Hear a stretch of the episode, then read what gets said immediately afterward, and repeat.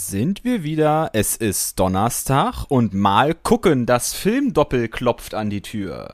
Und in freudiger Erwartung öffnen wir die Türe. Ihr Lieben, mein Name ist Fabian Kurz, mir gegenüber sitzt Ralf Döbele. Freut mich wahnsinnig, dass ihr wieder mit dabei seid. Ja, und äh, ihr werdet hier so richtig schön äh, begrüßt von uns, ja, so richtig freudig, ne? Dabei ist das Thema der Folge eigentlich gar nicht mal so freudig gestimmt. Das Thema ist dunkel, verwirrend, ein Labyrinth, aus dem man nur schwer wieder nach draußen findet. Und wenn, hat man Blut an den Händen oder an anderen Körperteilen. Es geht um Rache. Oh, oh. Ich habe auch gesehen, du gehst, ähm, äh, sobald du es gesagt hast, immer näher ans Mikrofon ran. Das ist so, das ist so ein schmutziges, so Rache ist so schmutzig. Da geht man mal nah, nah ans Mikro und spricht so ein bisschen. Ne? Ja, Rache ist Blut. Ja. Weißt du so, man will gleich direkt ähm, sich im Schlamm suhlen wie so eine Sau. Ich muss zugeben, dass Rache für mich tatsächlich seit meiner Kindheit ein großer Genuss ist. Nicht, weil ich mit einem Schwert oh. durch mein Dorf gerannt bin. Bist du? Nein, bin ich nicht. Okay. Aber ähm, ich bin mit den ganzen grandiosen Primetime-Serien der 80er Jahre aufgewachsen, mit diesen Soaps wie Denver Clan, Dallas, Falcon Crest und in diesen Serien spielt Rache eine wahnsinnig, wahnsinnig große Rolle und schon als Kind habe ich festgestellt, dass ich ganz oft auf der Seite derjenigen bin oder desjenigen, äh, die die Rachepläne konzipieren und dann mit vollem Genuss über ganze Staffeln hinweg ausführen. Und ich habe wirklich gemerkt, dass ich eben Alexis Colby viel eher anfeuere, weil sie das mit so viel Lust und Eleganz gemacht hat, als jetzt ihren äh, Ehemann zu bemitleiden. Ex-Ehemann. Ich finde auch, Rache ist interessanterweise ein Thema, was sich ja durch alles hindurchzieht. Also wir haben auch Märchen, die Rachemotive haben. Wir haben ähm, auch Kinderfilme, ich, ähm, in denen Rache immer eine große Rolle spielt. Also es ist, es ist was, das ist, das ist, das ist, ähm, ähm, auf jedes Genre anwendbar, auf den Kinderfilm, auf den Horrorfilm, auf das Drama, auf den Superheldenfilm. Es gibt immer Rachemotive und ohne Rache gibt's kein ja, gibt es vielleicht auch kein Gut und Böse. Also es ist immer ein Verhältnis von, also Rache ist ja auch ein Abhängigkeitsverhältnis. Und wie so oft steht der Antagonist im Verhältnis zu dem äh, Protagonist oder eigentlich umgekehrt Protagonist im Verhältnis mit Antagonist. Und da ist die Divergenz, es braucht die Rache, es ist immer, es braucht ja etwas, warum die im Zwist miteinander sind. Und dann kommt's ähm, in diese schöne Spirale, wo dann beide gegenseitig nur noch drauf darauf aus sind, dem anderen ein Bein zu stellen, obwohl sie gar nicht mehr wissen, wer eigentlich vielleicht zuerst das Bein gestellt hat oder was eigentlich, ähm, ja, was die Ausgangssituation ist. Und Rache blendet ja auch. Ja, unbedingt. Und ich glaube, dass Rache so ähnlich wie Hass tatsächlich auch eine Kehrseite von Liebe ist. Also, weil ich denke, Rache wird auch sehr viel durch sehr akute persönliche Enttäuschungen hervorgerufen oder das Bedürfnis nach Rache diese Gefühle zu befriedigen. Und ich habe mich auch gefragt, ob diese, diese Komponente von Filmen und Serien so viel, oder Literatur natürlich auch, der Graf von Monte Cristo mm. zum Beispiel. Boah, ähm, wundervoll. Wundervoll. Wollen wir mal darauf ganz kurz eingehen, auf der Graf von Monte Cristo. Wann hast Gerne du, doch. Ähm, es Gerne gibt doch. ja viele, viele Verfilmungen davon. Ich glaube, die jüngste ist ähm, mit äh, einem jungen Henry Cavill, den man jetzt äh, aus der Hexer-Serie kennt, äh, ähm, The Witcher. Finde ich, also ich finde die Bücher super von der Serie. Wollen wir mal, vielleicht sprechen wir mal über die Serie. Ähm, und den man aus The Tudors und natürlich am bekanntesten aus äh, Superman kennt. Also Henry Absolut, Cavill ist der neue ja. Superman und der hat dann mal irgendwie einen, ähm, das 2003 kam das mal raus, da hat er einen gespielt. Aber ganz berühmt ist der Film oder ist eine Miniserie mit Gérard Depardieu aus den Oh, tatsächlich, die habe ich nicht gesehen. aus den 90ern oder aus den 80ern, ich weiß gar nicht. Und das finde ich super. Und der Graf von Monte Cristo, ich weiß noch, es gibt diese alten Europa-Kassetten, du erinnerst dich? Natürlich. Hörspiele. Und da hatten, die hatten wir auch gehört. Oder hatte ich dann damals gehört, wenn man so in einer Badewanne geplanscht hat. Und dann hast du Graf von Monte Cristo gehört. Und das war immer spannend, wie Edmond Dantes seinen großen Rachefeldzug plant. Aber dann, und das ist das Schöne bei diesen Rächern, äh, zum Beispiel Batman ist auch ein Rächer oder ganz, ganz viele Absolut. Superhelden und also die, denen wir, denen wir ähm, durchs Kino folgen, unsere Helden sind meistens äh, von Rache getrieben. Und das ist immer eine Komponente, die, die da den Anti-Helden gibt. Bei Batman und ähm, auch bei Edmond Dantes, also es ist ja jemand, der trotzdem andere Leute in den Tod führt. Er tut zwar nicht selbst, aber ähm, sie bringen sich dann ja ähm, nach der Reihe um oder verfallen in den Wahnsinn. Und da ist es immer interessant, wie eine Persönlichkeit, also was muss man erlebt haben, um wirklich klare Rache zu üben? Das, also ich glaube, Rache ausüben direkt, so wie es Edmond Dantes in ähm, Der Graf von Monte Cristo von Alexandre Dumas übrigens, der Roman, das ist, das ist schon, das ist schon echt, echt hart. Ich denke auch, man muss wirklich eine Zeit lang oder mit einer bestimmten Person durch die Hölle gegangen sein, um diese Gefühle nachempfinden zu können. Aber ich denke tatsächlich, dass viele Menschen in ihrem Leben ein oder zwei Menschen haben, auf die das zutrifft oder mal zugetroffen hat, Menschen aus der Vergangenheit. Und ähm, weil man diesen Rachegefühlen im Idealfall im echten Leben eben nicht freie Bahn lässt, sind solche Filme und Bücher und Serien, glaube ich, auch ein wunderbares Vehikel. Also ich merke das, selbst wenn ich einen beschissenen Tag bei der Arbeit hatte, dann gucke ich Kill Bill 1 und es geht mir einfach massiv besser. Also es ist vielleicht auch ein Grund, warum andere Leute Ballerspiele spielen oder so. Ich habe dafür Rachegöttinnen und äh, meine ultimative Rachegöttin ist nicht aus dem Kino, aus dem Fernsehen. Joan Collins als Alexis Colby in der Denver Clan, die ich verehrt habe, seit ich ein kleiner Junge war weil sie das einfach mit so viel Eleganz und Stil durchgezogen hat. Sie hatte auch das wunderbare Penthouse, so wie ein anderer Rächer, über den wir heute noch sprechen werden. Und ähm, gleichzeitig, je älter ich wurde, habe ich dann quasi auch ihre Motive für ihren unglaublichen Rachefeldzug verstanden, der sich ja über Staffeln und Staffeln und Staffeln ge gezogen hat. Und äh, auch aus heutiger Sicht muss ich noch sagen, ja, die Frau hat recht in vielem, was sie tut. Gleichzeitig wird sie auch von ihren Gefühlen aufgefressen, was bei vielen Leuten, die äh, literarisch oder filmisch Rache üben, glaube ich, der Fall ist. Also ich kann mich auch, ich muss, also als wir gesagt haben, wir machen Rache-Doppel, ähm, fiel mir auch sofort Kill Bill ein. Kill Bill ist, glaube ich, der prominenteste Rachefilm vielleicht gerade, weil der so, ähm, weil Tar Tarantino natürlich eine, eine ähm, ja schon fast in den Mainstream übergegangene Persönlichkeit ist. Und ähm, ich muss auch persönlich sagen, Kill Bill ist mein absoluter Lieblings-Tarantino-Film, weil er, glaube ich, mit diesen Motiven Rache unglaublich gut umgeht und ähm, ein unglaublich farbenfroher Film und ähm, der funktioniert da sehr gut. Ich glaube, es gibt aber auch, also ich finde ja so spannend, wie das Kinderfilme schaffen. Also ähm, König der Löwen zum Beispiel geht es ja auch um Rache, dass der das Scar schon fast wie bei ähm, was ist nochmal die Geschichte bei Shakespeare mit dem Brudermord? Da gibt es doch auch so ein Theaterstück. Ist das, ist das, nee, Hamlet ist der, ist, ist wie er den Vater tötet. Genau. Und ist es Macbeth? Dass er, nee, in Macbeth stürzt er den König. Ja, doch, ich glaube, nee, ich glaube, also ja, ich glaube, König der Löwen ist, ist, ist, so, ein, ist so ein bisschen diese Macbeth-Geschichte, weil Scar ist ja der Bruder von dem Löwen Mufasa und Mufasa ist halt der König, so, also ist ja alles so eine Fabel auf so ein Königreich und ähm, sozusagen Scar stürzt dann seinen Bruder in den Tod, weil er den, den, den, den Thron haben möchte. Und das tut er deswegen, weil ähm, Mufasa ihn, glaube ich, ähm, mal irgendwo erniedrigt hat und so. Und dann kommt aber die Rache dann sozusagen an Scar von dem Sohn von Mufasa. Also es ist eine ganz, ganz, also ich will, worauf will ich hinaus? Diese Rachegelüste ähm, und diese Rachemotive haben wir auch schon in Kinderfilmen. Und wie so oft übt dann auch der Protagonist Rache. Und das ist doch, also das ist doch spannend, wie, wie wir schon Kinder mit solchen Gefühlen ähm, ähm, Helden präsentieren.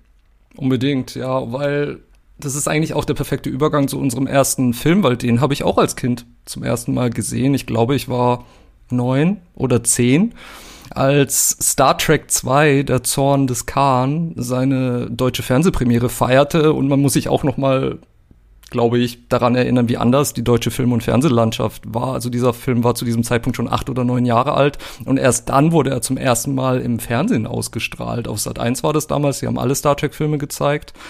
Und noch immer, glaube ich, würde ich diesen Film als meinen liebsten Star Trek-Film bezeichnen.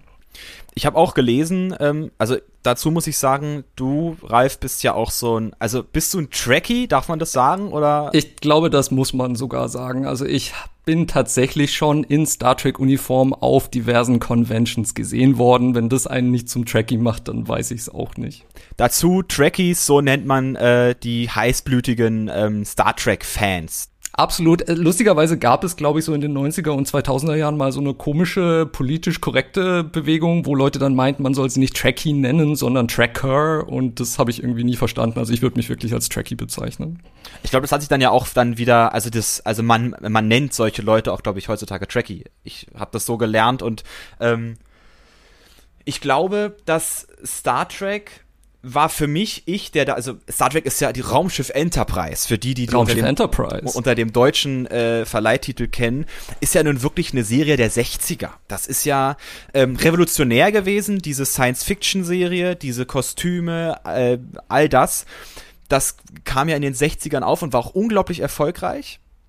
Und dann, ich glaube, wann hat die Serie, die, eingestellt wurde sie aber schon in den 70ern oder so, ne? Ende der oder Anfang es, der 70er. Es war noch ein bisschen krasser, also tatsächlich, als Star Trek zu, zuerst lief, Ende der 60er Jahre bei NBC, bei dem amerikanischen Sender, war es kein großer Erfolg. Also es lief immer so mittelprächtig und nach drei, nach drei Staffeln wurde es eingestellt, weil es ähm, schließlich ganz unterirdisch lief und weil das, sie hatten einen miesen Sendeplatz am Freitagabend und dann wurde es ganz eingestellt. Und erst in den 70ern, als die Serie dann in täglichen Wiederholungen lief im Nachmittagsprogramm im amerikanischen Fernsehen, dann ist sie plötzlich komplett explodiert und hatte massive Quoten, weil die Serie ja eigentlich auch schon für damalige Verhältnisse auf ein jüngeres Publikum abzielte und dort am Nachmittag befand es dann sein Publikum und dann gab es schon bald eine Zeichentrickserie und Conventions, wo Fans ihre Stars treffen konnten. Dann ist es also so im Lauf der 70er Jahre immer mehr gewachsen und explodiert, bis dann das Filmstudio Paramount gesagt hat, gut, wir machen einen Kinofilm. Dieser, dieser Kinofilm war sehr, sehr teuer und ist bis heute, wird er nicht besonders hoch, ähm, ist er nicht besonders hoch angesehen, also inhaltlich schwierig. Und für den zweiten Film, über den wir jetzt gleich sprechen, gab es ein sehr viel geringeres Budget aus diesem Grund. Also dieser Film, diesen Film hätte es fast nicht gegeben. Ähm, aber meiner Meinung nach haben sie mit diesem geringeren Budget definitiv den größeren Film abgeliefert. Dazu muss ich sagen, ähm, das kann ich alles nicht beurteilen, weil ich wirklich, ich habe ein paar Folgen von Raumschiff Enterprise gesehen. Ähm, mein Vater war da mal so gütig und hat mal im Fernsehen gesagt, da liefen die auch mal, liefen ein paar Folgen gesagt, komm, das guckst du dir jetzt mal an, damit du es mal gesehen hast irgendwie. Hat mich auch teilweise sehr traumatisiert. Es gibt da äh, eine Folge mit so einem äh, Viech, das irgendwie das Salz in den Menschen auszieht. Ach, und das war widerlich. Also so eine Startfolge zu haben, war sehr gruselig für mich. The Man Trap das, ich glaube ja, das war das. Ähm, also das ist ein Viech, Bach, kann man ja mal googeln. Ähm, es ist auch nicht eine der besten Folgen, muss man dazu sagen. Das Lustige ist auch, dass dieser, sie haben quasi für den zweiten Film einen neuen Produzenten draufgesetzt, Harv Bennett, und der ähm, kam aus dem Fernsehbereich. Daran sah man schon, dass Paramount nicht so große Hoffnungen in diesen Film setzte. Und der hat es aber sehr geschickt gemacht. Also der hat sich wirklich hingesetzt, kannte Star Trek auch nicht, hat ähm, alle Folgen sich angeguckt, und hat sie dann laut eigenen Angaben eingeteilt in ein Drittel fantastisch, ein Drittel so lala und ein Drittel komplett bescheuert. Und dann hat er sich bei den fantastischen Folgen angeguckt, wer ist denn der beste Widersacher? Wen könnte man denn zurückbringen? Und so ist er bei Khan gelandet, verkörpert von Ricardo Montalban. Den ich überhaupt nicht kenne. Also, ähm, pff, das ist, glaube ich, ein mexikanischer ähm, Schauspieler gewesen, der ähm, so ein bisschen auch so eine in Soaps mitgespielt hat und so ein paar Filme. Genau, also er war äh, in den 40er und 50er Jahren war er so zweite Banane in Hollywood-Filmen ganz oft, so der Nebenbuhler oder so und in, erst eigentlich so in den späten 70er Jahren wurde er mit Fantasy Islands zu einem massiven Fernsehstar in den USA. War, war sehr berühmt, hat acht Staffeln von dieser Serie gemacht, war dann später auch in, in der Denver Clan tatsächlich und in die Colbys als, als Schiffsmagnat und ähm, hat ich weiß nicht, ich finde ihn einfach wahnsinnig kultig und charakteristisch und ähm, ich möchte aber nicht zu sehr vorweggreifen. Na, kultig ist auf jeden Fall die Mini-Pli, die er trägt in Star Trek, Star Trek 2. Und da muss ich wieder sagen, also das ist ein Film, da schlagen die 80er auch einfach zu. Also ähm, die Kostüme und die Frisuren, um Gottes Willen. Also es ist herrlich. Also es ist schon herrlich, weil es einfach Kult ist und es macht allein da, da das macht wirklich Spaß, sich in diese Welt ähm, fallen zu lassen. Aber ähm, bevor wir ähm, ans, ins, ins Eingemachte gehen, Ralf, erzähl doch bitte mal, worum geht's eigentlich bei Star Trek 2? Star Trek 2, der Zorn des Khan, beginnt mit einer Enterprise, die scheinbar komplett in Flammen steht und zerstört wird, bis man merkt, nein, es handelt sich nur um eine Übung von äh, Kadetten der Sternenflotte. Geleitet wird diese Übung von Admiral James T. Kirk, nicht mehr Captain Kirk, sondern Admiral Kirk, der inzwischen nicht mehr die Enterprise kommandiert, sondern an der Sternenflottenakademie arbeitet und es scheinbar ganz munter tut, aber tatsächlich nicht besonders happy ist in dieser Funktion. Das wird auch deutlich, als er seinen Geburtstag feiert. Ich glaube, es ist sein 50. Ich, ich bin mir gar nicht sicher, ob das genau ausbuchstabiert wird. Aber er verbringt den einsam und leicht depressiv in seiner Wohnung in San Francisco, wo das Hauptquartier der Sternenflotte ist. Und da bekommt er Besuch von seinem langjährigen Freund und Kollegen Bones Pille McCoy, der früher sein Schiffsarzt war. Und McCoy redet ihm so ins Gewissen nach dem Motto, ja, du hast dir echt einen Bärendienst erwiesen, dass du weg bist aus dem aktiven Dienst und hier jetzt dein, dein, dein Frust durch die Gegend schiebst, nur für die olle Beförderung. Also er spürt, dass sein Freund nicht happy ist, dass er viel happier wäre weiterhin ähm, durch das Welt, durch den Weltraum zu fliegen, weiterhin ähm, die Menschheit zu retten oder eben fremde Welten, neue Zivilisationen zu entdecken. Stattdessen sitzt er auf der Erde, während die Enterprise inzwischen von Mr. Spock kommandiert wird und auch nicht mehr wirklich im aktiven Dienst ist, sondern eigentlich zu einer Art Schulschiff geworden ist. Ähm, zu einer Schulungsreise bricht Kirk dann auf als Gast an Bord, ähm, um eben seine Kadetten im Einsatz beurteilen zu können. Während all das geschieht, weiß er nicht, dass am anderen Ende des Quadranten quasi auf dem Planeten SETI Alpha 6 ein anderes Raumschiff der Sternenflotte unterwegs ist, um wissenschaftliche Untersuchungen anzustellen. Ein äh, Besatzungsmitglied dieses anderen Raumschiffs, der Reliant, ist Mr. Chekhov, mit dem Kirk auch lange Zeit gedient hat.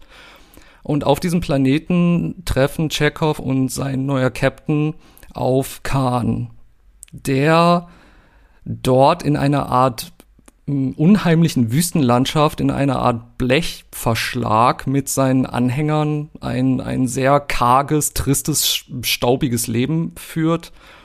Und man merkt von Anfang an, Khan ist unglaublich zornig und unglaublich wütend. Und die Ankunft dieser Sternenflottenbesatzung ist nur auf die Chance, ist nur die Chance, auf die er gewartet hat, um von diesem Planeten wegzukommen nicht nur um sein Überleben zu sichern oder das seiner Anhänger, sondern vor allem auch um sich an dem Mann zu rächen, den er für sein Schicksal verantwortlich macht. Und das ist niemand anderer als James Kirk. Und sehr bald treffen Kirk und Khan auch in Form der beiden Raumschiffe Enterprise und Reliant aufeinander. Und bevor Kirk überhaupt weiß, wie ihm geschieht, eröffnet das eigentliche Schwesterschiff das Feuer auf die Enterprise, Chaos bricht aus, alles steht in Flammen und noch weiß er nicht, wer ihm das antut. Und als er dann merkt, dass es Khan ist, steht er relativ fassungslos vor diesem Geist seiner Vergangenheit, einer Vergangenheit, mit der er ohnehin schon, ähm, so wie es aussah, die ganze Zeit über gehadert hat.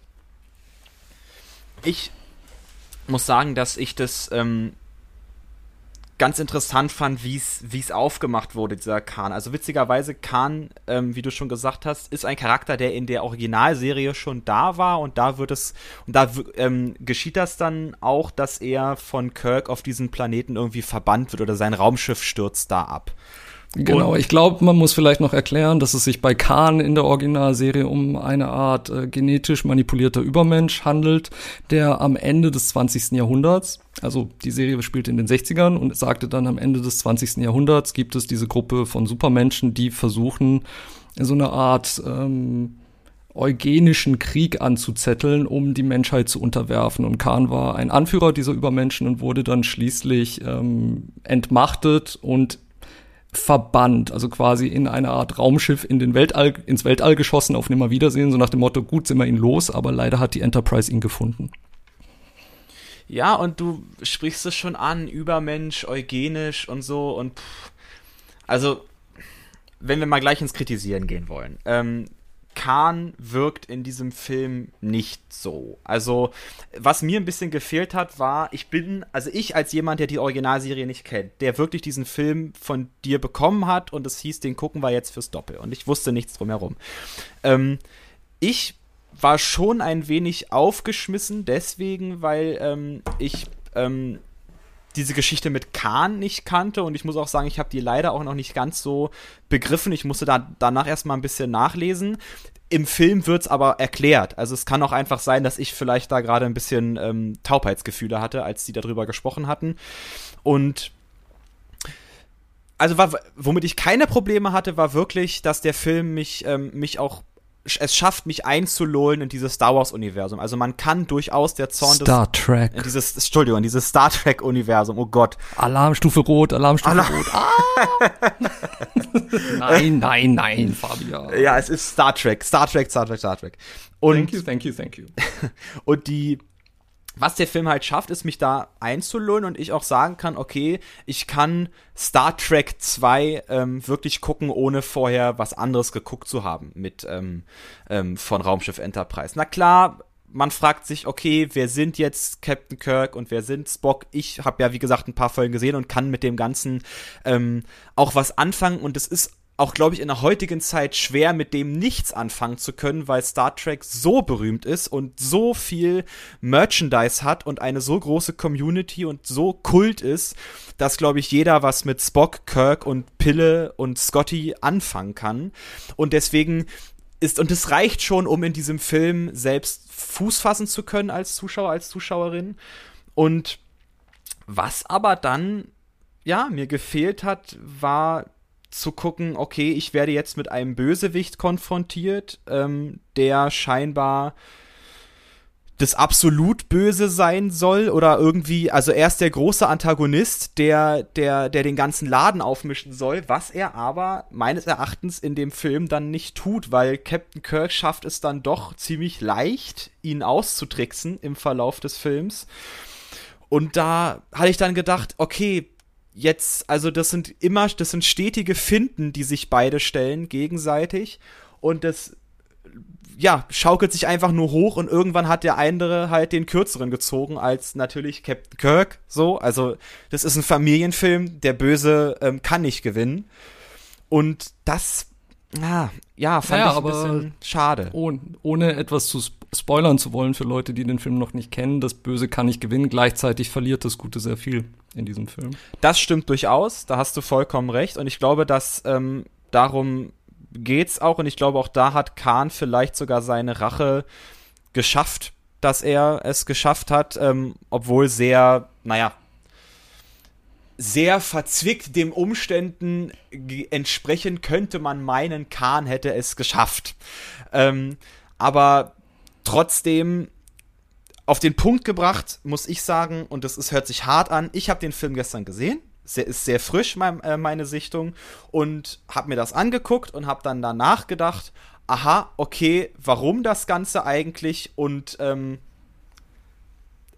war ein bisschen, war ein bisschen aufgemischte Opulenz und am Ende war es aber doch, äh, entschuldige Ralf, ich weiß, du magst den Film, aber Nein, es war viel, das ist doch total in Ordnung. Es also war, ich bin auch wirklich interess interessiert, wie das auf dich wirkt, sonst hätte ich es ja nicht vorgeschlagen. Heiße Luft, so hat es auf mich gewirkt. Es war heiße ich, Luft. Ich verstehe ein bisschen, was du meinst, weil ich glaube, einer, ein Punkt, an den ich inzwischen einfach gewöhnt bin, aber der auch immer wieder kritisiert wird an dem Film, vermutlich zu Recht, ist natürlich, dass ähm, Kirk und Khan sich halt immer nur über den Bildschirm sehen. Also die sind halt nie im gleichen Raum, sie sitzen auf den jeweiligen Brücken und natürlich ist die Brücke der Reliant auch nur eine umgebaute Brücke der Enterprise. Das ist schon so, das merkt man auch und das ist sicher auch dem Budget geschuldet.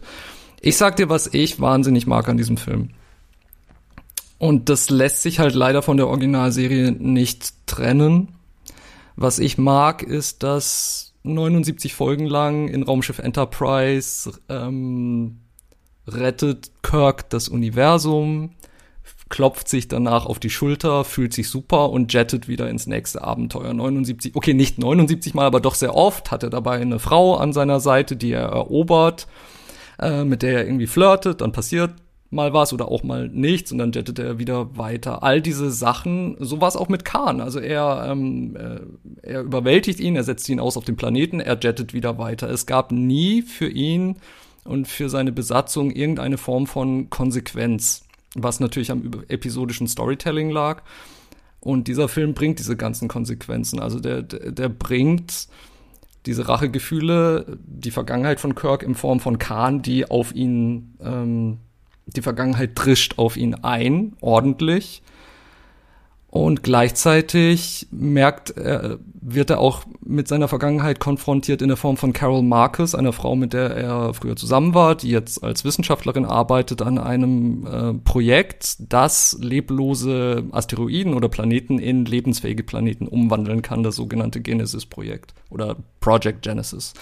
Und das finde ich halt auch so schön, dass er auch wirklich mal den Folgen einer Affäre oder einer früheren Liebschaft genauso ins Auge blicken muss wie die Folgen einer früheren Mission. Und das macht Kirk in diesem recht kurzen Film noch mal so viel dreidimensionaler, als er in der Originalserie sowieso schon war.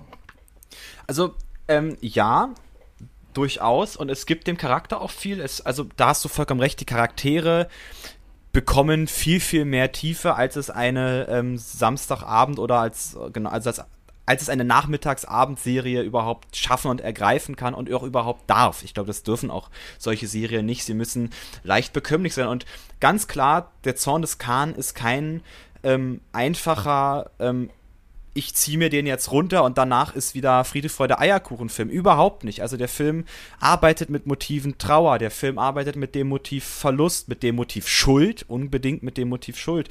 Ähm, ähm, Kirk trifft ja auch auf seinen äh, Sohn, äh, für den er sozusagen nie da war und der Sohn, der, der ähm, seinen Vater eigentlich hasst. Ähm, dann haben wir die Mutter, die versucht, die beiden zu versöhnen. Es sind alles Motive in diesem Film drin, die unglaublich gut angeschnitten werden. Aber dieser Kuchen bleibt, wie gesagt, nur angeschnitten. Und das ähm, fand ich teilweise schade an dem Film, dass es wenig Momente gab, wo ich, ähm, wo ich das Gefühl hatte, okay, jetzt wird hier wirklich ähm, was rund auserzählt. Also ich hatte manchmal das Gefühl, wir haben all diese Motive, die sind alle in diesem Film drin und die werden auch alle unglaublich gut etabliert. Aber es, aber der Film verliert sich ein wenig im Laufe in immer andere ähm, dieser Motive. Also wir haben kein Motiv, das wirklich am Ende richtig schön abgerundet aufgegriffen wird. Also auch die Beziehung mit Kirk zu seinem Sohn, die wird in einer kurzen Szene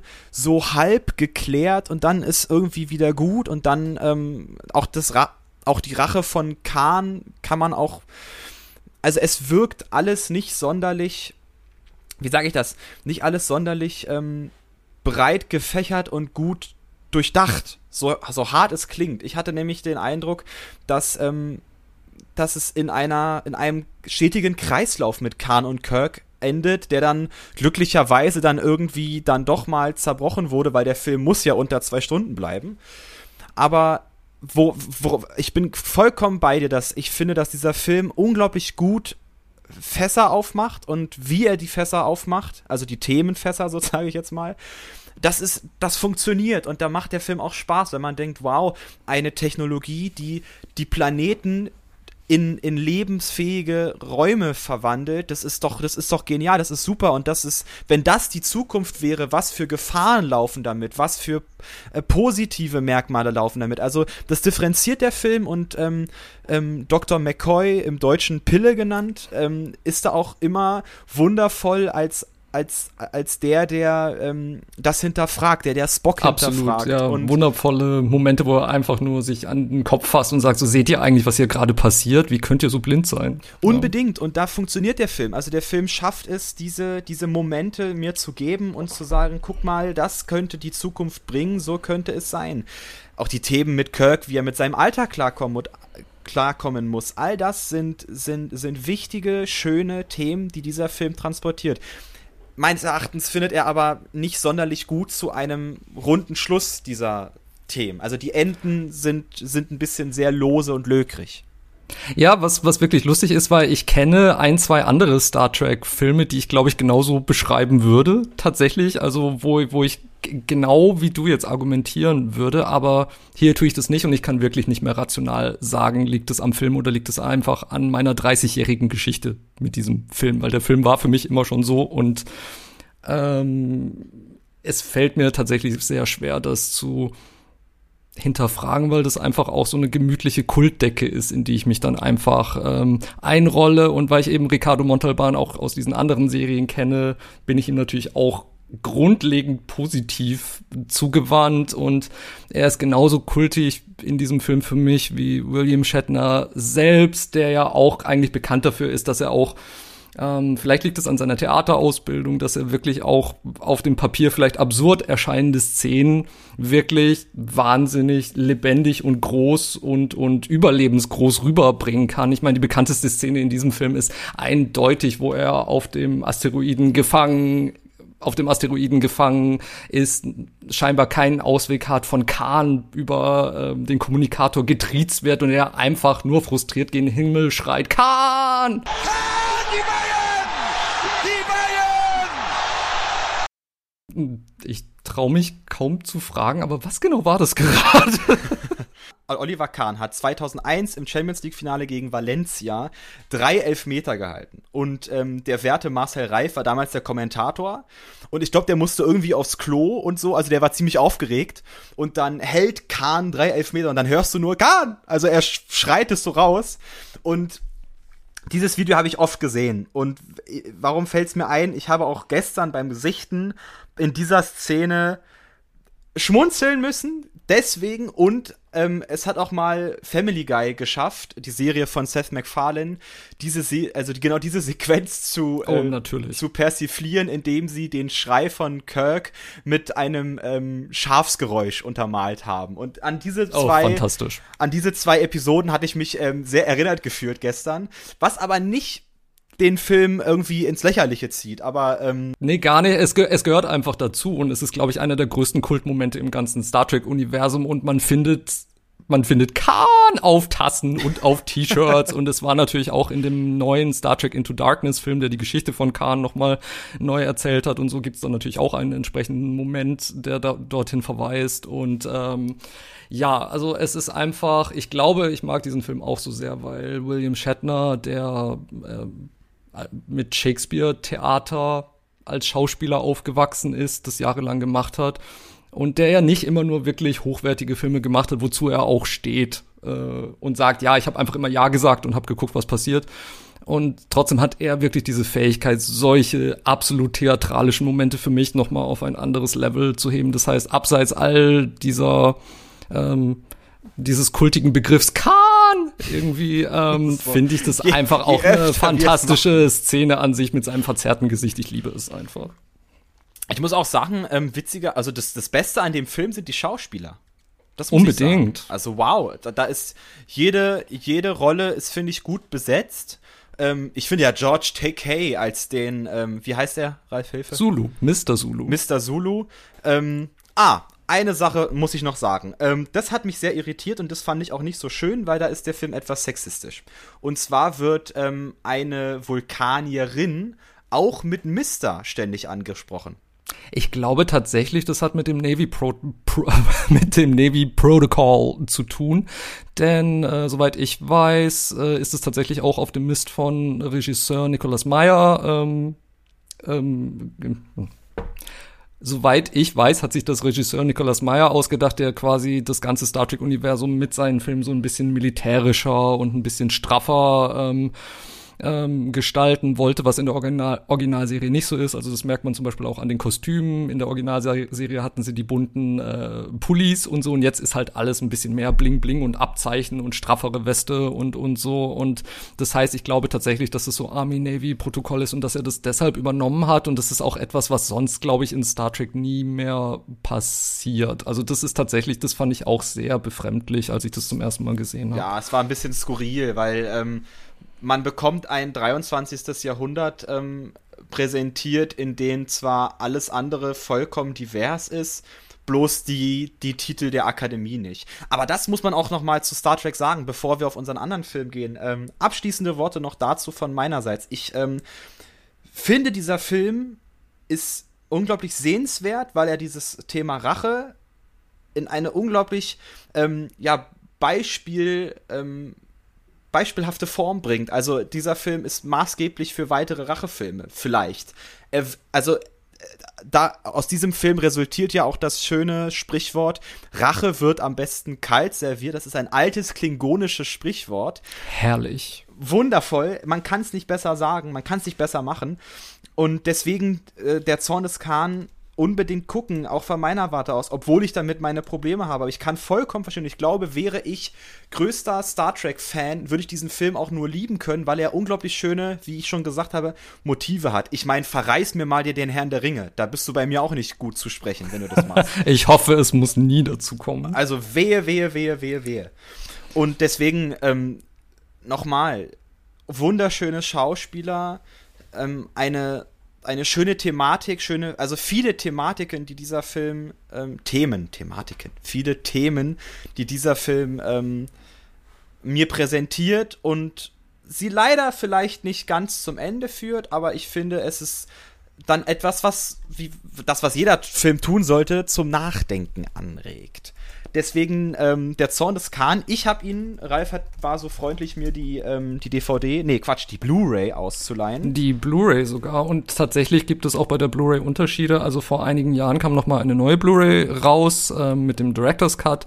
Und es geht mir dabei nicht mal unbedingt um die paar zus zusätzlichen Szenen, weil so viele sind es gar nicht, sondern ähm, was ich so gut daran finde, ist, dass sie es noch mal remastert haben und die Farben die klirren einfach, die sind einfach fantastisch und deshalb würde ich tatsächlich zu dieser neuesten Blu-ray raten. Ansonsten ist der Film ausgerechnet bei Magenta TV im Moment mit enthalten in der Flatrate. Wow. Und ähm, zum Ausleihen gibt's ihn ansonsten bei Amazon, bei Sky. Ich glaube, bei Amazon gibt's sogar beide Fassungen, also auch die neuere Fassung. Ähm, bei iTunes kann man ihn sich besorgen, bei Google Play. Ähm, ansonsten ist er leider im Gegensatz zu den ganzen Star Trek-Serien, ist er bei Netflix leider nicht inklusive. Ach, gibt's jetzt die Star Trek-Serien auf Netflix? Ja, seit einer Weile schon. Wow. Also nicht alle auch, weil die, also Star Trek PK und Star Trek Lower Decks und so die neueren, die sind bei Amazon, aber die mhm. ganzen quasi vor 2005, die sind jetzt alle bei Netflix. Wow könnte man auch sich wieder gönnen, ne? Also ich bin ja auch gerade dabei mit meinem Bruder, liebe Grüße, ähm, äh, die Edgar Wallace-Filme mir so nacheinander anzugucken aus den 60ern. Und das wäre so ein Nostalgie-Ding, was man einfach mal machen könnte, oder? Sich so Unbedingt. ich kann die Originalserie nur wärmstens empfehlen. Es ist eigentlich der, die perfekte Mischung zwischen ähm, leichtfüßigem Entertainment und Tiefgang. Das schafft auch dieser Film unbedingt äh, gucken, gibt dem eine Chance. Ähm, ich hab's getan und ich ähm, ähm, bin froh, diesen Film doch gesehen zu haben. Also ähm, vielen Dank nochmal, Ralf. Ähm, Gerne doch. Also äh, wirklich etwas, was man ähm, mal gucken kann. Genauso wie unseren nächsten Film und dafür wechseln wir mal kurz den Kontinent und uns verschlägt's nach Südkorea. Nach Südkorea. Ähm, ich fange mal, ich gehe mal von der theoretischen Seite ran. Ähm, bevor ich über Oldboy spreche, spreche ich mal darüber, über das südkoreanische Kino. Das südkoreanische Kino ist ein ziemlich reiches Kino. Ähm, reich in dem Sinne, dass sie ähm, bereits viele gute Filme gemacht haben, die leider ich noch nicht gucken konnte. Das koreanische Kino hat auch erst durch den Oscar-Gewinn von dem Film Parasite vor zwei Jahren ähm, seine, ähm, ja, quasi seinen Durchbruch erhalten in der internationalen Welt. Davor war das eher so ein Geheimtipp, den Quentin Tarantino war ein Fan des koreanischen oder ist ein Fan des koreanischen Kinos. Es gibt viele Cineasten, die ähm, da große Stücke drauf halten und ähm, aber im Mainstream war das einfach noch nicht da, war noch nicht parat. Und nachdem ich auch Parasite gesehen hatte, als der rauskam im Kino, war ich auch hin und weg und dachte, wow, was für ein guter Film und habe dann auch mehr ähm, gehört von Bong Joon-ho, der ähm, andere Filme gemacht hat, Memories of Murder zum Beispiel, der sich mit einem ähm, Kriminalfall in Südkorea auseinandersetzt und auch andere Filme gemacht hat, Horrorfilme. Also das koreanische Kino ist sehr, sehr reich auch am Genre. Ähm, den Film, den wir jetzt heute besprechen, ist ähm, ein Film, der nicht von Bong Joon-ho gemacht wurde, aber von einem, der ja quasi mit ihm den den Meilenstein oder eines der wichtigsten Kinowerke des südkoreanischen Films gedreht. Das ist der Regisseur Park Chan-wook. Und der hat den unglaublichen Film Old Boy gemacht. Der Film ist von 2003, ähm, geht ähm, wirklich gute zwei Stunden. Also ja, die einem aber nie langweilig werden, um das schon mal vorwegzunehmen. Also hier waren wir genau in der umgekehrten Position. Fabian hat mir diesen Film ans Herz gelegt und äh, ich hatte auch andere Leute in meinem Umfeld, zum Beispiel meine beste Freundin Anastasia, die Rachefilme abgöttisch liebt. Liebe Grüße. Die, liebe Grüße, die hat mir auch schon öfters von Oh Boy erzählt und es wurde also wirklich Zeit und auf verschiedene Arten und Weisen war ich komplett hin und weg davon. Aber vielleicht erzählst du erstmal, worum geht's in Old Boy? In Old Boy geht's um den Familienvater O Day Soo, der von Choi Min Sik gespielt wird. Und ähm, er ist ein Geschäftsmann und ähm, besäuft sich eines Abends mit einem, ähm, mit seinem Freund oder mit seinem Bruder und ähm, landet dann auch ähm, komischerweise kurz in einer, in einer kleinen Arrestzelle. Und ähm, es kommt zu sehr skurrilen Szenen, wie er alle Leute nervt, wie er sie beschimpft, also richtig ähm, ähm, betrunken ist. Und es ist der ähm, Geburtstag seiner Tochter. Und ähm, er steht an einer Telefonzelle und ähm, telefoniert mit seiner Tochter und erzählt ihr was. Und dann übergibt er den Hörer an seinen Bruder. Und sein Bruder spricht kurz mit, ähm, mit, ähm, mit, der, mit seiner Nichte und äh, dann dreht sich der Bruder um und ähm, Oh Day Soo ist verschwunden. Einfach weg. Und was wir dann sehen, sind 15 Jahre, in denen Oh Day Soo ohne zu wissen, warum, eingesperrt ist in ein ziemlich tristes Zimmer. Irgendwo, also fensterloser Raum, ist er 15 Jahre lang eingesperrt und er weiß nicht warum. Und er, währenddessen unternimmt er zahlreiche Suizidversuche, er ähm, ähm, nutzt aber auch die Zeit, um, um sich ähm, sportlich zu betätigen. Er schreibt, er schreibt, er führt Tagebuch und ähm, verfällt mehr und mehr dem Wahnsinn in diesen äh, vier Wänden. Und ähm, nach 15 Jahren plötzlich ähm, wacht er auf einem Hochhausdach auf, auf, auf den Wiesen eines Hochhausdaches, auch ein wunderschönes metaphorisches Bild auf. Wahnsinnig schön. Und beginnt seinen Rachefeldzug, weil er möchte wissen, warum hat man ihm das angetan und wer hat ihm das angetan. Und wie bei vielen Rachefilmen, das ist also damit, das ist die Quintessenz von Rachefilmen, wir hatten es auch gerade bei Star Trek, ähm, wird man von seiner Vergangenheit eingeholt. Und also wird auch O'Day Sue von seiner ganz, ganz ähm, frühen Vergangenheit, späten oder frühen Vergangenheit? Hilf mir. Ja, schon frühe Vergangenheit. Teenager-Vergangenheit. Teenager-Vergangenheit. Nee, aber die Frage, wie jetzt heißt frühe Vergangenheit, es, es ist näher an der Zukunft, äh, näher an der. Ah, ich verstehe. Oder, oder ja, dann wäre es vielleicht späte Vergangenheit. Auf jeden Fall liegt das Geschehene eine ganze Weile zurück. Okay, wie man das genau nennt, schreibt es uns in die Kommentare, das würden wir gerne wissen. Da habe ich, ich gucke selbst nochmal nach, aber ich meine, jetzt ist es die, ich würde sagen, es ist die frühe Vergangenheit. Nee, egal, komm. Ich glaube, es ist die frühe Vergangenheit. Mensch, Mensch, Mensch. Aber ich meine, äh, Zeit, Zeitreise ist ja auch so ein beständiges Star Trek-Thema, ist schon okay. Um Gottes Willen. Genau, O'Day Sue ähm, wird mehr und mehr, also ist hartnäckig drauf und dran, ähm, seine, seine, seine Rache zu vollziehen und ähm, kommt so, ähm, kommt auch irgendwann dem, dem, dem, dem Täter auf die Spur. Ein gewisser Lee Woo-jin, gespielt von Yo Yi-tae. Ich hoffe, das hat sich gar, gar nicht mal so schlecht angehört. Das gerade. hört sich nicht schlecht an. Wow. Hm. Ähm, der, den er damals ähm, in der Schule bei inzestuösen ähm, Handlungen mit dessen Schwester ähm, ertappt hat. Also O'Day Sue hat ähm, genau beobachtet, wie Li Wu-jin seine Schwester so ein bisschen befummelt hat in der Klasse und so erotische Fotos von der gemacht hat. Und ähm, was er getan hat, ist, er hat seinem Mitschüler, seinem Freund einfach erzählt, was Teenager so machen. Sie erzählen sowas. Und ähm, was das aber ausgelöst hat, war natürlich eine unglaublich ähm, ein, eine Mobbingwelle diesen ähm, diesem äh, Geschwisterpaar gegenüber.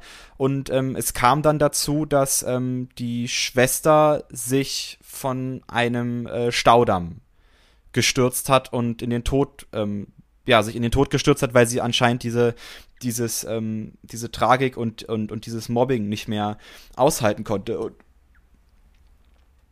und ähm, Li Wu-jin gibt natürlich O'Day Su diese Schuld, da ähm, ähm, ja damals das verraten zu haben und seine Beobachtungen publik gemacht zu haben und äh, plant deswegen seinen unglaublich grandiosen ich muss es sagen, es ist ein unglaublich grandioser und perfider und ausgeklügelter Rachezug. Wenn wir den jetzt anfangen zu erklären, dann würden wir diesen ganzen Film kaputt machen.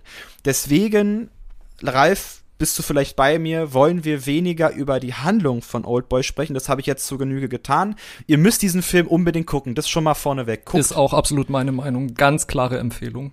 Guckt diesen Film, weil es ist Rache auf einem Niveau, das ist, das ist perfide, brillant und verstörend auf unglaublich vielen Ebenen. Und als ich diesen Film gesehen habe, danach war ich begeistert, mir war schlecht, ich hatte im Grunde von alle Gefühle, die ich hatte, waren in meinem Kopf drin und diese Gefühle zeigen mir, dieser Film, der ist lecker, der ist gut, wie Rainer Kalmund sagen würde. Absolut bekömmlich und ich glaube, ich fange mal mit den oberflächlichen, in Anführungszeichen, Dingen an und muss sagen, es ist einfach auch ein wunder, wunderschöner Film. Diese oh, Farben und, und die, die Kameraarbeit. Also egal, ob, ob, ob Szenen in der Natur oder oder auch die Innenausstattung selbst, ähm, die Tapeten von dem Gefängnis, in, das sich der arme, in dem sich der arme Mann 15 Jahre lang aufhalten muss, bis hin zu diesem unglaublichen Penthouse von äh, Li Jin, wo ich mich eben, wie gesagt, sofort zu Hause gefühlt habe, weil auch meine Rachegöttin Alexis hatte ein fantastisches Penthouse, in dem ich mich mehrere Staffeln lang aufgehalten hatte, obwohl ähm, das hier natürlich noch viel krasser ist mit der ganzen Technik, die verbaut ist und mit einem kleinen Fluss, der durch das Penthouse läuft und riesigen Panoramafenstern und und das Farbenspiel alleine in dieser Kulisse ist einfach zum Niederknien. Die die Musik ist wunderschön, ähm, also die werde ich mir sicher auch noch separat vom Film ein paar Mal anhören, weil die ist einfach zum Niederknien schön und ich muss auch sagen, alle Hauptdarsteller sind fantastisch und ähm, gerade auch Yo Ji-tae, Verzeihung. Ja, doch, doch. doch. Ver Verzeihung. Große Verzeihung bitte nach Korea. Ähm, ich finde ihn grandios. Er ist so stylisch und elegant und gelassen und, und lustig. Unglaublich, ja. ja. Auch, auch während der, auch während der furchtbarsten Dinge, die er tut, ist er lustig. Und da sprang auch wieder meine innere Rachegöttin an. Und ich muss sagen, teilweise war ich einfach sowas von auf seiner Seite und habe ihn auch angefeuert und konnte nicht erwarten, was er als nächstes tut, weil ich ihn auch so toll fand als Schauspieler. Also es gab Momente, da ist er fast vom Antagonisten zum Protagonisten für mich gewechselt. Ach, so weit würde ich jetzt nicht gehen. Ich glaube, ähm, dass man schon in diesen ähm, Stereotypen von Antagonist, Protagonist bleiben kann. Aber, ähm, oder was vielleicht besser ist, ich glaube, wir haben Anti-Held und Held. Und ja. äh, also beide sind unglaublich starke, also auch Odesu sind unglaublich starke Charaktere, unglaublich starke ähm, Persönlichkeiten, die sich hier in einem ja schon fast bombastischen Kampf gegenüberstehen. Und jeder hat das, jeder hat ein Ass im Ärmel, jeder will seinen nächsten Trumpf spielen. Und wie das diese beiden Herren machen, ist, ist unglaublich. Und du bist, hast vollkommen recht, das ist Stil auf einer ganz anderen Ebene. Das ist also, das ist, ähm, ich kann verstehen, dass Quentin Tarantino damals ähm, diesem Film auf den Filmfestspielen von Cannes den großen Preis der Jury gegeben hat, weil es ähm, wirklich ein Film ist, der hätte auch von Tarantino kommen können.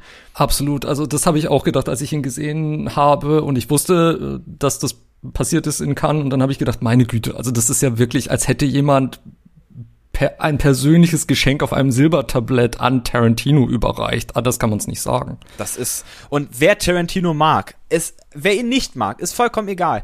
Oldboy ist mit einer der besten Filme, die ich vielleicht bis jetzt je gesehen habe. Muss ich wirklich, also im Nachhinein nochmal, ich überlege diesen Film oft, ich habe viel über ihn nachgedacht. Ich habe alleine in dem Abend, als ich ihn gesichtet habe, ich habe ich musste richtig in mich gehen, um zu gucken, okay, wie verorte ich das jetzt? Wie, wie ist das zu fassen? Es ist ein unglaublich moralischer Film, ein unglaublicher, ähm, ja, ich glaube, man kann nur Moral. Es ist also, also es, es, ist so schwer, diesen Film zu fassen, was er mit der ähm, Moral tut, was er mit Moralvorstellungen macht, wie er mit, mit Themen wie eben Inzest umgeht und das ist, und mit Liebe, mit Liebe, mit Verrat, mit, mit, mit Schuld, all das, was wir auch bei, bei, bei, bei äh, der Zorn des ähm, K haben, das ist, ach, das ist herrlich, das ist wunderbares es ist absolut, Kino. Es ist absolut herrlich. Und ich muss auch sagen, bei mir hat sich tatsächlich auch im Verlauf des Films dann das eingestellt, auf das ich gehofft hatte. Und das hatte ich vorhin schon beschrieben, einfach, ähm, noch obendrauf auf diese ganzen Themen, die einen grübeln und nachdenken lassen, finde ich, dass der Film wahnsinnig gut einfach auch nur an die Gefühle des Zuschauers appelliert und dich bei der Gurgel schnappt und zeitgleich dann auch gerade im letzten Viertel mhm. bei mir eine unglaublich kathartische Reaktion hervorgerufen hat. Also Unbedingt. ich ähm, ich kann es nicht anders beschreiben als oh mein Gott, war ich befriedigt nach diesem Film, wirklich, weil es wurde einfach alles angesprochen. Also man, man hat die intellektuelle Seite, man hat die sinnliche Seite durch die Bilder, man hat die unglaubliche emotionale Seite und man kann sich da wirklich teilweise auch die Seiten ähm, aussuchen, mit welcher Figur man da mitgehen will. Und wie gesagt, ich war dann manchmal beim, beim Anti-Held. Ach, ich war bei, also, entschuldige bitte, aber ich war bei allen Figuren. Das ist das Schlimme an diesem Film. Ja. Du findest ja. jede Figur, verdammt nochmal, ist sympathisch. Und dann lässt man sie aufeinander los und wird dann genauso hin und her geschleudert vom Gezeigten, wie die Figuren durch die Gegend geschleudert werden. Also man, man ist, äh, man ist wirklich ein bisschen ähm, ähm, ausgepowert nach diesem Film und das meine ich als unglaubliches Kompliment ausgepowert ist ein gutes Wort. Ich glaube, so hat das kann noch, ja, so kann ich mich beschreiben nach diesem Film. Es war wirklich boah, das ist, das ist Rache. Wenn ihr wissen wollt, wie Rache funktioniert, dann wie guckt euch, anfühlt. wie es sich anfühlt. Ich meine, das muss man auch mal sagen. Wie wird, wir, wir spüren die Rache an uns selbst. Es, also wir schaffen es, der Film schafft es. Ich muss das kurz kontextualisieren, weil du guckst schon so. Ähm, Nein, ich, ich, ich gucke, weil ich mir gerade überlege, wie ich, wie ich das unterstreichen möchte, ohne zu persönlich werden zu können. Aber Aha, ich sage mal, wenn man, wenn man ein, wenn man ähm, eine Person im Verlauf dieses Films vielleicht mal ganz kurz im Kopf aus, austauscht mit einer Person, die einem im Leben schon mal übel mitgespielt hat, dann ähm, bereitet das beim Anschauen sehr großes Vergnügen. Ah, das, das, ja, das stimmt schon. Das kann, das kann sein. Aber ähm, was der Film ja macht, ist, und das ist das Spannende daran, äh, jeder rächt sich und jeder schafft es, sich zu rächen. Also jeder, müsst ihr euch mal vorstellen, jeder in diesem Film kommt auf seine Kosten. Und wer kommt am meisten auf seine Kosten? Das ist der, der Zuschauer. Ganz klar, es ist jetzt der Zuschauer. Es ist brillant. Ein brillanter Film. Ich war hin und weg und ich hab, ich, ich hab, ja, schlucken müssen und es war einfach boah, weil es auch alles bedient wird. Wie gesagt, man hat Action in diesem Film, man hat Tragik in diesem Film, man hat Erotik in diesem Film, man hat Witz in diesem Film. Es ist alles da und du bekommst es präsentiert und du bekommst es präsentiert aus einer, ähm, ich sag's nochmal, aus einer ähm, Filmnation, die die mit diesem Film auch mir gezeigt hat, wow, das konntet ihr 2003 machen, was für coole Köpfe habt ihr bitte, ja, die da Filme unbedingt. machen.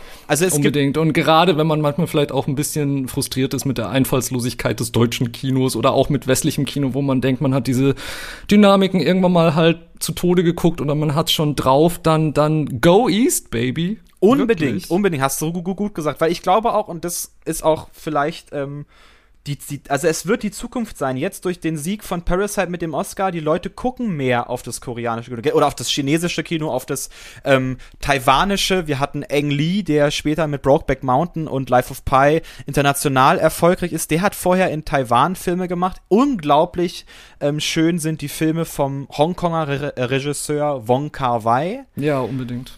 Das sind, also das ist eine Filmkultur, die habe ich auch ähm, ja, erst durch die Uni und durch mein wachsen, immer wachsendes Filminteresse auch wahrgenommen und zu sagen, hey, abseits, also östlich von, äh, von, von, von ja. Deutschland liegt noch was. Also unbedingt. Und, und ich glaube, bei mir war es tatsächlich so, wie ich es gerade beschrieben hatte. Also irgendwann hatte ich auch das Gefühl, okay, es muss auch noch was anderes geben und dann habe ich das europäische Kino noch mehr auseinandergenommen und zeitgleich dazu dann auch das asiatische noch mehr und ähm, und einer der größten Rachefilme des asiatischen Kinos ist zum Beispiel auch Lady Snowblood, was Kill Bill sehr stark beeinflusst hat und das war, glaube ich, so der erste wirkliche so aus, ausschlaggebende Film, wo ich dann auch gedacht habe, mehr davon. Ich muss unbedingt mehr davon haben.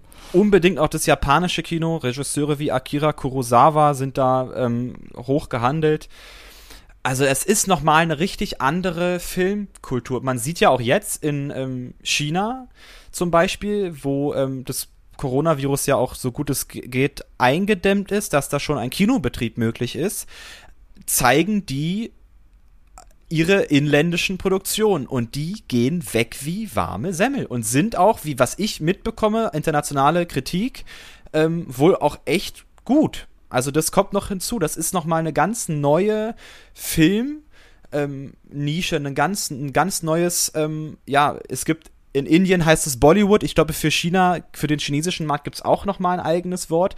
Das wird noch auf uns zukommen und ich bin sehr froh, dass es das tut, weil das Kino, was wir heute kennen, das ist ein amerikanisches Kino. Wir sind in einem, wir sind in Hollywood die ganze Zeit. Und ähm, das ähm, kann nicht sein, dass im 21. Jahrhundert ähm, wir uns nur darauf beschränken. Nein, es braucht eine Internationalität im Kino. Dafür wird Kino gemacht, dafür wird Kunst gemacht, um interkulturellen Austausch zu schaffen. Und Oldboy kann gerne, wie auch Parasite, ähm, vielleicht für euch der erste Schritt sein, um zu sagen, okay, ich tue das jetzt, ich wage mir jetzt den Sprung in eine ganz andere Kultur, in eine ganz andere Art vom Filme machen, deswegen guckt Oldboy.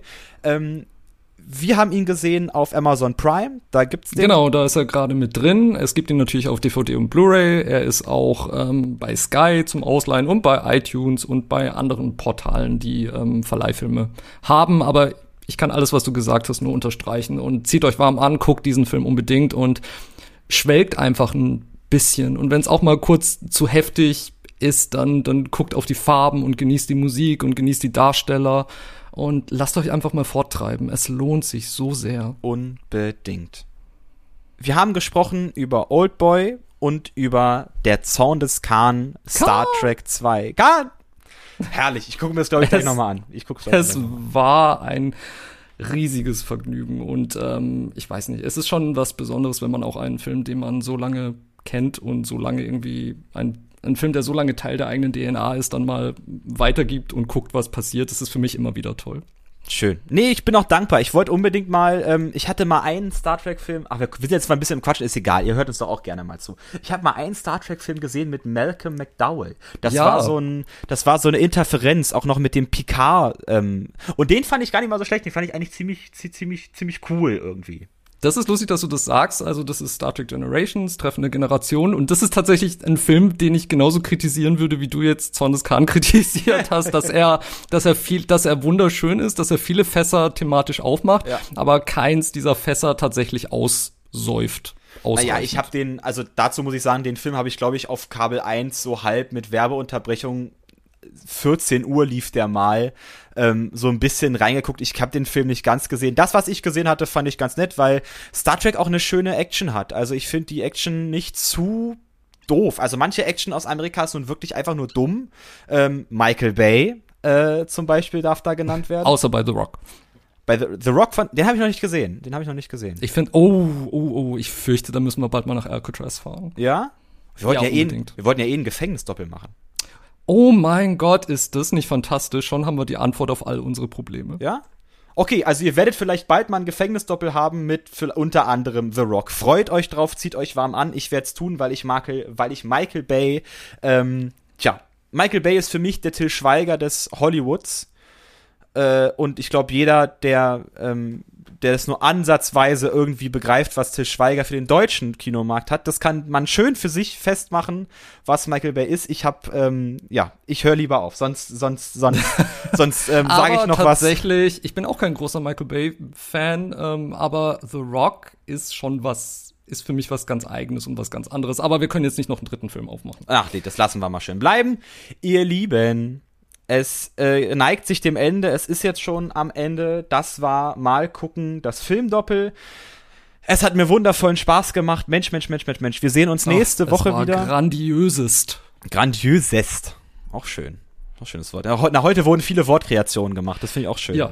Mal ein bisschen ihr was. Ihr könnt uns gerne auf alle hinweisen, die absolut keinen Sinn machen und auf solche, die unbedingt im Duden landen sollen. Unbedingt. Wo kann man uns denn überhaupt äh, ähm, so ein bisschen Kritik geben, Ralf? Verweis doch noch mal auf unseren Instagram-Account. Genau, wir haben einen Instagram-Account, der firmiert unter mal gucken an der Slash Film Podcast. Ähm, ich sitze dort an den Tasten. Ihr könnt mir gerne Nachrichten schicken und fleißig kommentieren. Und dort wird dann am Anfang der Woche auch immer so ein bisschen angeteased und verraten, was denn unser Doppelthema für die folgende Woche ist.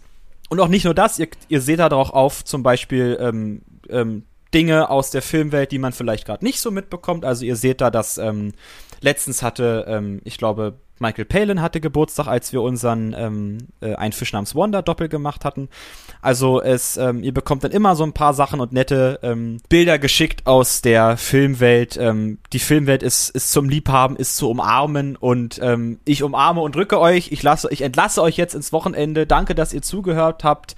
Es war wie immer eine Freude. Eins muss ich noch wissen, Fabian. Weiß sie eigentlich, dass ihre Tochter noch lebt?